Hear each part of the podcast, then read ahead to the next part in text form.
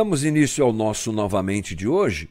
Já na tela, para você que me acompanha ao vivo aqui, a capa do livro que nós estamos estudando, John Stott, O que Cristo Pensa da Igreja. Uh, me desafiei a fazer esse tipo de conversa e tem sido um desafio mesmo. A gente tem que ler e traduzir a coisa para uma linguagem mais rápida para a nossa live aqui, mas tem sido muito bacana. Nesse livro, John Stott uh, entende que Jesus é o Senhor da igreja e ele escreve essas igrejas que foram igrejas reais. Bom lembrar isso, porque quando a gente fala de Apocalipse, tem gente que pensa que é só visões, né? Só visões e só é, besta e dragão. Não, não. Tem um momento bacana no começo do livro de Apocalipse. É, obviamente existem outros momentos bacanas dentro do livro também, mas esse especialmente interessante porque uh, João está escrevendo a igrejas existentes para aquela época, naquela época, igrejas fundadas, uh, abertas, digamos assim, pelos apóstolos, e ele expressa o olhar de Jesus, porque Jesus fala com João uh, a essas igrejas. Então, deixa eu ler com você e já vou colocar na tela, o nosso texto de hoje, porque estamos no capítulo 2 de Apocalipse. Vamos ler juntos aí uh, o versículo 8 ao versículo 11. E diz assim: João, ou Jesus, você preferir, a igreja de Esmirna. Olha só. Ao anjo da igreja em Esmirna escreve: Estas são as palavras daquele que é o primeiro e o último, que morreu e tornou a viver. Conheço as, tu, as suas aflições e a sua pobreza, mas você é rico. Conheço a blasfêmia dos que se dizem judeus, mas não são, sendo antes sinagoga de Satanás. Não tenha medo do que você está prestes a sofrer. O diabo lançará alguns de vocês na prisão para prová-los, e vocês sofrerão perseguição durante dez dias. Seja fiel até a morte, e eu lhe darei a coroa da vida. Aquele que tem ouvidos, ouça o que o Espírito diz às igrejas. O vencedor, de modo algum, sofrerá a segunda morte. Palavras de Jesus à igreja em Esmirna. Então vamos começar nossa conversa esclarecendo algumas coisas aqui. John Stott diz assim, nesse livro que nós temos estudado juntos aqui: a segunda marca de uma igreja viva é o sofrimento. Você deve se lembrar que nós estudamos a carta que Jesus escreve à igreja em Éfeso e ali nós encontramos amor. Esse é o destaque daquela carta, como marca da igreja. Aqui a marca da igreja é sofrimento. A primeira é amor, a segunda é sofrimento. Porque John Stott diz que a disposição de sofrer mostra amor. Interessante. E diferente dos irmãos de Éfeso, os cristãos de Esmirna, que é essa nova igreja que estamos estudando aqui, eles não tinham perdido o amor, porque isso se reflete justamente na disposição de sofrer. Mas vamos nos esclarecer a respeito de qual é essa igreja? Onde ela está? Que cidade é essa? Bem, o nome da, da cidade é Esmirna, é, hoje conhecida como Izmir. Ok? Ela fica a 56 quilômetros do norte de Éfeso. Eu vou colocar para você aqui na tela, deixa eu ver se eu consigo fazer isso, o mapa desta. É, deixa eu ver aqui, pronto, olha só o mapa que nos mostra as sete igrejas do Apocalipse. Você está vendo no extremo esquerdo a ilha de Pátimos, onde João escreve essas cartas. Entrando para a direita, você já vê Éfeso.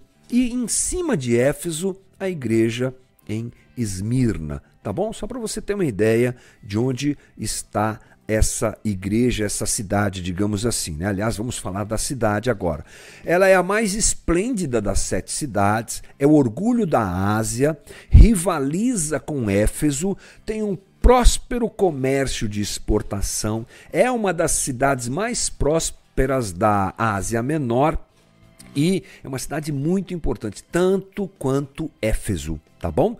Não há registros sobre a data da fundação da igreja em Esmirna, mas lembre-se que é uma cidade muito próspera, é uma cidade muito, muito importante. Bem, John Stott começa analisando os sofrimentos que eles enfrentaram. A carta, uh, ela nos diz uma coisa interessante. Ela aborda os sofrimentos que eles já viveram, os sofrimentos que eles estão vivendo e os sofrimentos que viverão. Ok? Esse é o, a tônica da carta, mas há um incentivo um incentivo para que eles fiquem firmes em tudo isso. Bem, vamos ler o versículo 9 do texto que nós já lemos, vamos ler de novo para que a gente se lembre e entenda o que é está acontecendo aqui. O versículo 9, eu vou colocar na tela para você, diz o seguinte aí, né? Uh, conheço as suas aflições. Então a carta ela começa em cima dessa realidade, porque eles estão sendo perseguidos. Lembre-se, as igrejas, as sete igrejas do Apocalipse estão debaixo de perseguição. Não perca isso de vista, porque isso define uma série de situações no nosso aprendizado aqui. E começamos falando sobre isso. Esmirna não é diferente. Conheço as suas aflições e há um grave perigo, não é, em ser perseguido principalmente, óbvio, dentro da situação que eles estão vivendo. Vamos entender historicamente, então, o que é que está acontecendo. Nós temos uma guerra. Uh, deflagrada e que toma conta dessas sete igrejas, que é uma guerra entre Cristo e entre César. César, imperador do Império Romano, senhor do Império Romano, ele se auto-intitulava divindade Deus, então esse é o contexto. Cristo e César.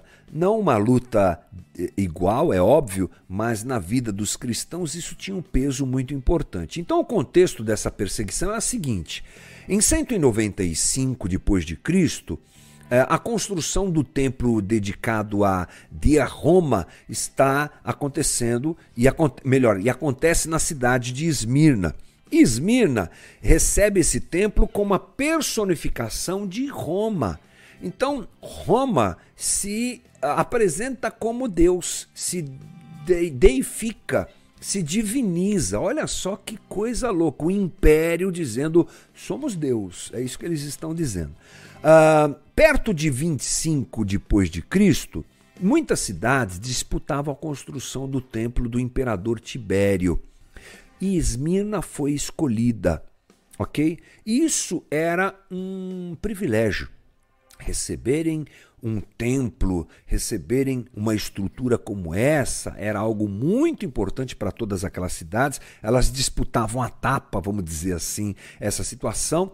E esse culto a Tibério, por exemplo, era motivo de orgulho para a cidade. Mas os cristãos, é óbvio, negavam uh, fazer esse culto. Eles não podiam chamar César de senhor, né, gente? Não tinha como, a realidade deles era outra. E isso era interpretado para as pessoas que conviviam com eles como falta de patriotismo e traição. Como assim você não vai adorar César? Ele é o imperador de Roma, Roma, a grande Roma, toda poderosa Roma, senhora, digamos assim, ou senhor império. Não, cristãos não se dobravam a Roma. E aí a coisa pega, né, gente? É óbvio, é uma pressão muito grande para eles. Para piorar, os judeus, porque lembre-se, aqui nós já estamos falando de igrejas é, miscigenadas, que não eram homogêneas na sua composição. Ali dentro dessas igrejas tinha gente de todo tipo e de todo lugar, pagãos, judeus convertidos, com certeza, porque é assim que começa o evangelho, mas tinha gente de todo lado dentro daquelas igrejas. Os judeus é, tinham muita ligação com o Império Romano. Ao mesmo tempo que eles odiavam, eles se, se aproveitavam, não é? Essa situação histórica ali. E os judeus ajudavam no movimento de preconceito e de perseguição a esses irmãos. Por quê? Porque os judeus eles não precisavam adorar e sacrificar a César. Olha só que interessante. Uh, lá em Jerusalém, o, o, o templo continuava de pé. Eles continuavam fazendo seus sacrifícios lá até o ano 70, né? E eles são liberados de prestar esse culto a César. E eles, bajulando o império, pressionavam e perseguiam os cristãos, dizendo: Ué, se não é judeu, tem que se dobrar a César. Nós não, porque nós nos dobramos a Deus, mas esses daí, eles se ajoelham diante de um tal de Jesus. Enfim, era uma pressão. Então essa é, oposição judaica, ela é muito forte e é bom a gente se lembrar que ela acontece sempre. Ela acontece sempre. Gente, nós estamos estudando Lucas ah, nas reuniões dominicais da Casa da Rocha Guarulhos, e, e da, aliás das nossas igrejas, né? Da, do Zé Bruno, do Jorge Bruno, enfim. E em Lucas, o que é que você encontra, como também encontra nos demais eh, evangelhos? Perseguição a Jesus. Oposição a Jesus, que vai levar à morte. Mas olha, vamos nos lembrar que, por exemplo, eh, os judeus perseguiram a Paulo de uma forma muito forte. Essa hostilidade, ela continua ela chega até o segundo século, quando lá em Esmirna o bispo Policarpo foi martirizado por ordem dos judeus. A pressão era grande. Guarda esse nome Policarpo que já já a gente volta sobre ele. Voltamos a falar sobre ele. Uh, algumas provações são específicas, ou seja, quais foram as formas de provação que os cristãos em Esmirna sofreram e viveram. Deixa eu colocar na tela mais uma vez para você, para nós pensarmos juntos e vermos juntos o que é que está acontecendo aqui. No próprio versículo 9 que nós já lemos, diz assim: uh, Conheço as suas aflições e a sua pobreza, mas você é rico. E aí ele continua: Conheço a blasfêmia dos que se dizem judeus, mas não são, sendo antes sinagoga de Satanás. Bom, uh, o que acontece é que eles têm, primeiro, uma situação que nós podemos dizer que é a pobreza. No versículo 9 ali, a sua pobreza. Bom, é importante a gente se lembrar que Esmirna, tanto quanto Éfeso, é uma região de dinheiro, gente. Uma região próspera. Mas esses irmãos passam dificuldade. Provavelmente porque o John Stott nos dá algumas dicas aqui possíveis. Primeiro, porque eles faziam parte das classes menos favorecidas. Pode ser. Segunda opção, porque eles podiam ser pobres, eles podiam ser pobres, melhor dizendo, porque dividiam o que tinham. De tanta generosidade, eles podiam ficar em dificuldade. A terceira situação possível, renunciarem à maneira não ética dos negócios na época. Essa, esse flerte com o Império Romano, essa bagunça toda, não quero isso. Ah, então você não vai fazer negócio com ninguém. Sofriam por isso ou mesmo eram excluídos dos negócios por judeus e pagãos por serem cristãos. Só porque você é cristão, não vem aqui não, não entra no meu, no meu, na minha mercearia aqui, não vou vender nada para você, não vou comprar nada de você também. Ou seja, era bem difícil para eles. John Stott nos lembra que muitas vezes a pobreza faz parte do custo de ser discípulo de Jesus. Os nossos irmãos em Esmirna, eles viviam isso de um jeito bem uh, opressivo mesmo, a situação bem complicada mesmo, essa que eles viviam lá. Mas tem mais. Uh, João fala de uma tal de blasfêmia no versículo 9, diz assim: Conheço a blasfêmia dos que se dizem judeus, mas não são. Melhor traduzida seria essa palavra por calúnia. John Stott nos lembra, e a gente sempre aqui usa o grego, né, gente? Então, mais um movimento para a gente aprender o quanto é importante a língua original. Calúnia. Os judeus é, estavam caluniando os cristãos. E isso é tão sério que na sua palavra Esmirna, Jesus chama esse grupo de sinagoga de Satanás. Eles eram mentirosos, discípulos de Satanás. Então, uh, os judeus jogavam isso ao vento, os pagãos de Esmirna se alimentavam dessas mentiras contra os cristãos. Então eles eram difamados, caluniados. Você sabe que na igreja cristã inicial, é, porque o cristianismo, gente, ele não rompe com o judaísmo de uma vez há um movimento que demora um bom tempo para acontecer, até que realmente o cristianismo se afasta do judaísmo, não é? Num primeiro momento, parece que o judaísmo, que o cristianismo é uma seita judaica. Quando essa separação começa a acontecer, os cristãos são acusados de um monte de coisas. Esse tipo de perseguição aqui está acontecendo. E eles são chamados, inclusive, de canibais. Por quê? Se lembra? A ceia, comer o corpo e beber o sangue de Cristo é. Eles são caluniados mesmo. E John Stott diz o seguinte: uma verdade. Para os cristãos é doloroso, como era doloroso para os nossos irmãos em Esmirna. O legal é que eles não deram a outra face e imitaram Jesus e seguiram a sua caminhada. Terceiro tipo de perseguição, de opressão e de sofrimento, melhor dizendo, é prisão. Aí a gente vai por versículo 10, que diz o seguinte: vou colocar na sua tela. Não tenha medo do que você está prestes a sofrer. O diabo lançará alguns de vocês na prisão para prová-los, e vocês sofrerão perseguição durante dez dias. Seja fiel até a morte eu lhe darei a coroa da vida. Muito forte essa fala de Jesus, trazendo essa realidade da prisão. Gente, os apóstolos foram presos, eles conheceram várias prisões, prisões e muitos cristãos também foram presos. Jesus está dizendo que essa é a realidade dos irmãos, dos cristãos lá em Esmirna. E a quarta e última coisa, a morte. Você leu comigo aí, versículo 10: Seja fiel até a morte, e eu lhe darei a coroa da vida. Jesus está dizendo para eles assim: olha, estejam prontos até para morrer. Porque a perseguição que vocês estão vivendo, o, o, sofrimento que vocês estão vivendo é tão forte que o martírio é uma possibilidade. Não é? Bem, um dos mártires mais conhecidos do cristianismo era dessa cidade, lá de Esmirna, Adivinha? Policarpo. Já falamos sobre isso, sobre ele aqui. Policarpo era um provável membro da igreja de Esmirna quando o Apocalipse foi escrito. Ele era bispo, olha que legal. A carta de Esmirna pode ter sido um instrumento, diz John Stott, para fortalecimento do coração de Policarpo. E eu vou dar alguns detalhes aqui da morte desse homem.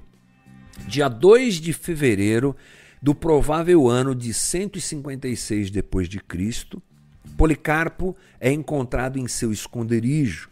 Ele havia fugido por desejo da sua congregação.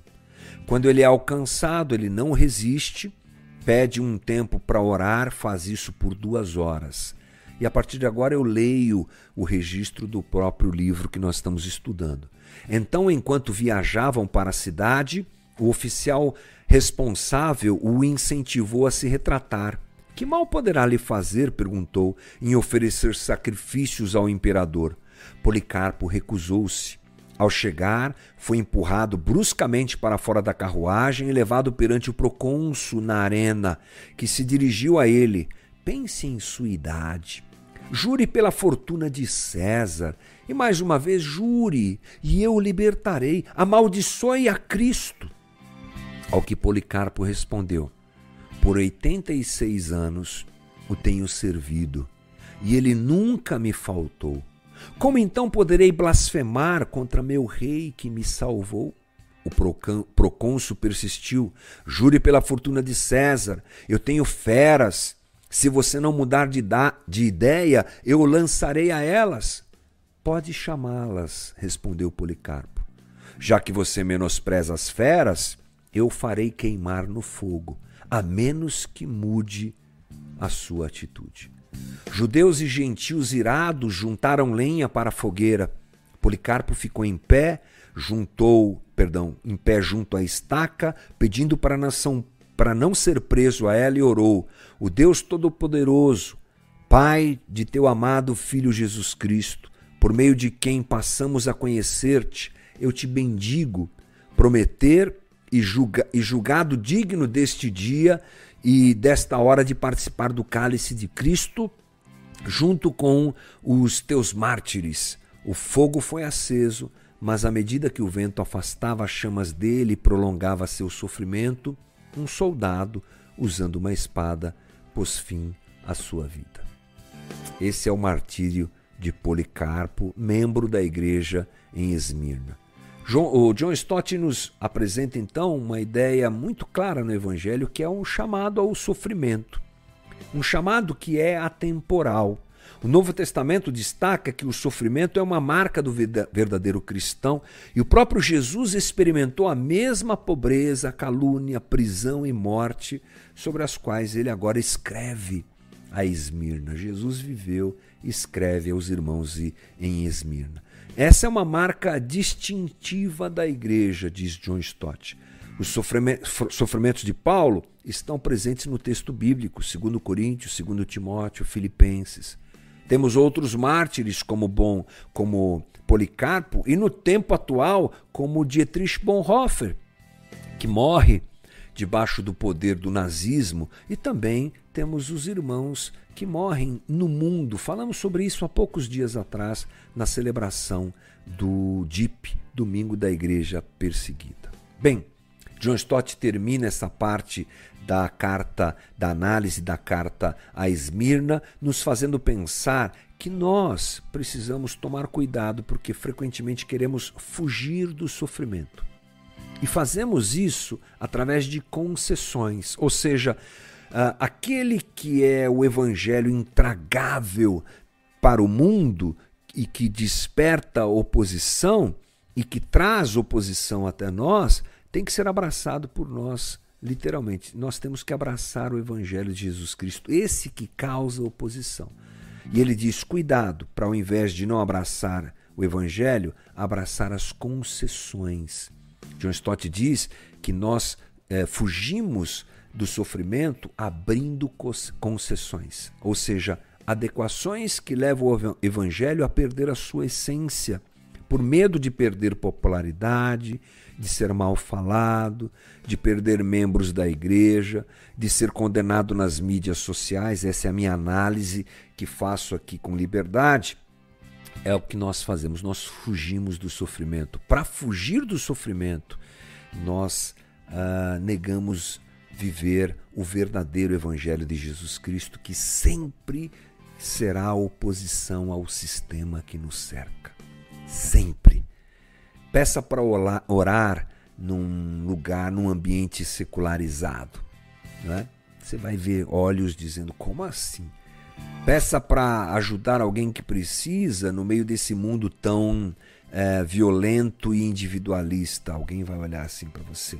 Insista em ajudar alguém, então. Pior, se posicione do lado dos mais fracos, dos mais frágeis, Pregue moralidade do Evangelho, porque o Evangelho apresenta uma forma de se viver. Pregue o Evangelho através de uma vida honesta, simples, idônea, e você enfrentará oposição e sofrimento. Então eu encerro dizendo aqui que Jesus nos chama para a fidelidade extrema, ainda que os sofrimentos venham. Assim foi a postura e a posição dos nossos irmãos lá em Esmirna e que seja a nossa também, em nome de Jesus. Que o Senhor nos ajude em tudo isso. Esse foi o nosso novamente de hoje.